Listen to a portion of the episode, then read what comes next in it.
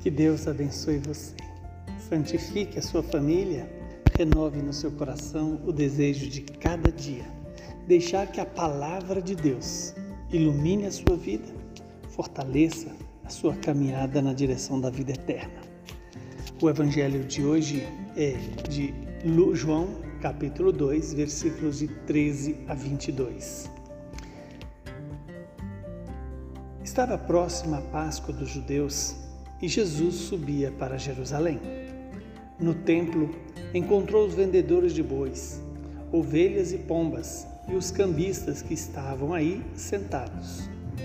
Fez então um chicote de cordas e expulsou todos do templo. Junto com as ovelhas e os bois, espalhou as moedas e derrubou as mesas dos cambistas. E disse aos que vendiam pombas: Tirai isto daqui. Não façais da casa do meu pai uma casa de comércio. Seus discípulos lembraram-se, mais tarde, que a Escritura diz: O zelo por tua causa me consumirá. Então, os judeus perguntaram a Jesus: Que sinal nos mostras para agir assim? Ele respondeu: Destruí este templo e em três dias o levantarei. Os judeus disseram: 46 anos foram precisos para a construção deste santuário e tu o levantarás em três dias? Mas Jesus estava falando do templo do seu corpo. Quando Jesus ressuscitou, os discípulos lembraram-se do que ele tinha dito e acreditaram na Escritura e na palavra dele. Palavra da salvação. Glória a vós, Senhor. Que esta palavra produza em nós o fruto que ela nos anuncia. Nesse dia em que a igreja nos lembra é, a dedicação da Basílica de Latrão, que é a Catedral de Roma, a sede da Diocese de Roma.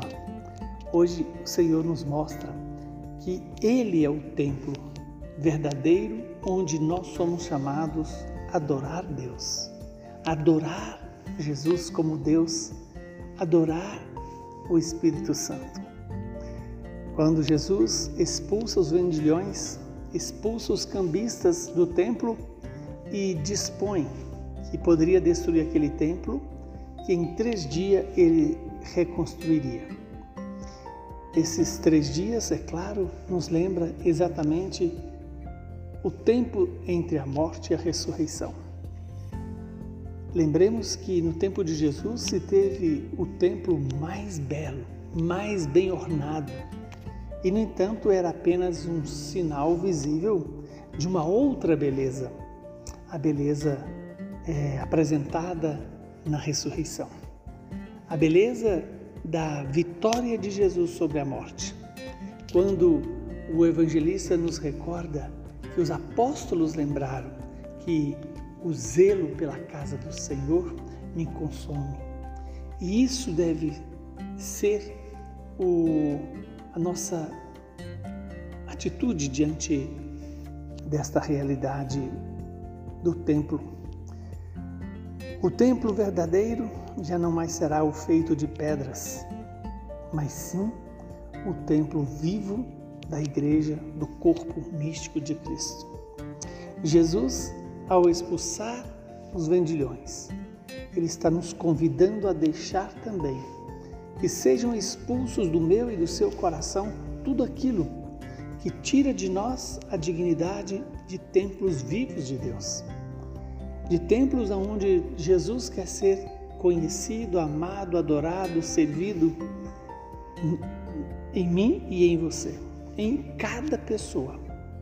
Que o Espírito Santo nos faça ter essa experiência de fazer destruir o templo velho da idolatria ao pecado, da idolatria ao eu, da idolatria às coisas, da idolatria àquilo que me separa de Deus, para adorar o Deus vivo e verdadeiro, como a Virgem Maria nos apresenta no seu Filho amado, Jesus. Que o Deus Todo-Poderoso nos abençoe, nos santifique e nos livre do mal. Ele que é Pai, Filho e Espírito Santo. Muita saúde e paz para você e para todos os seus.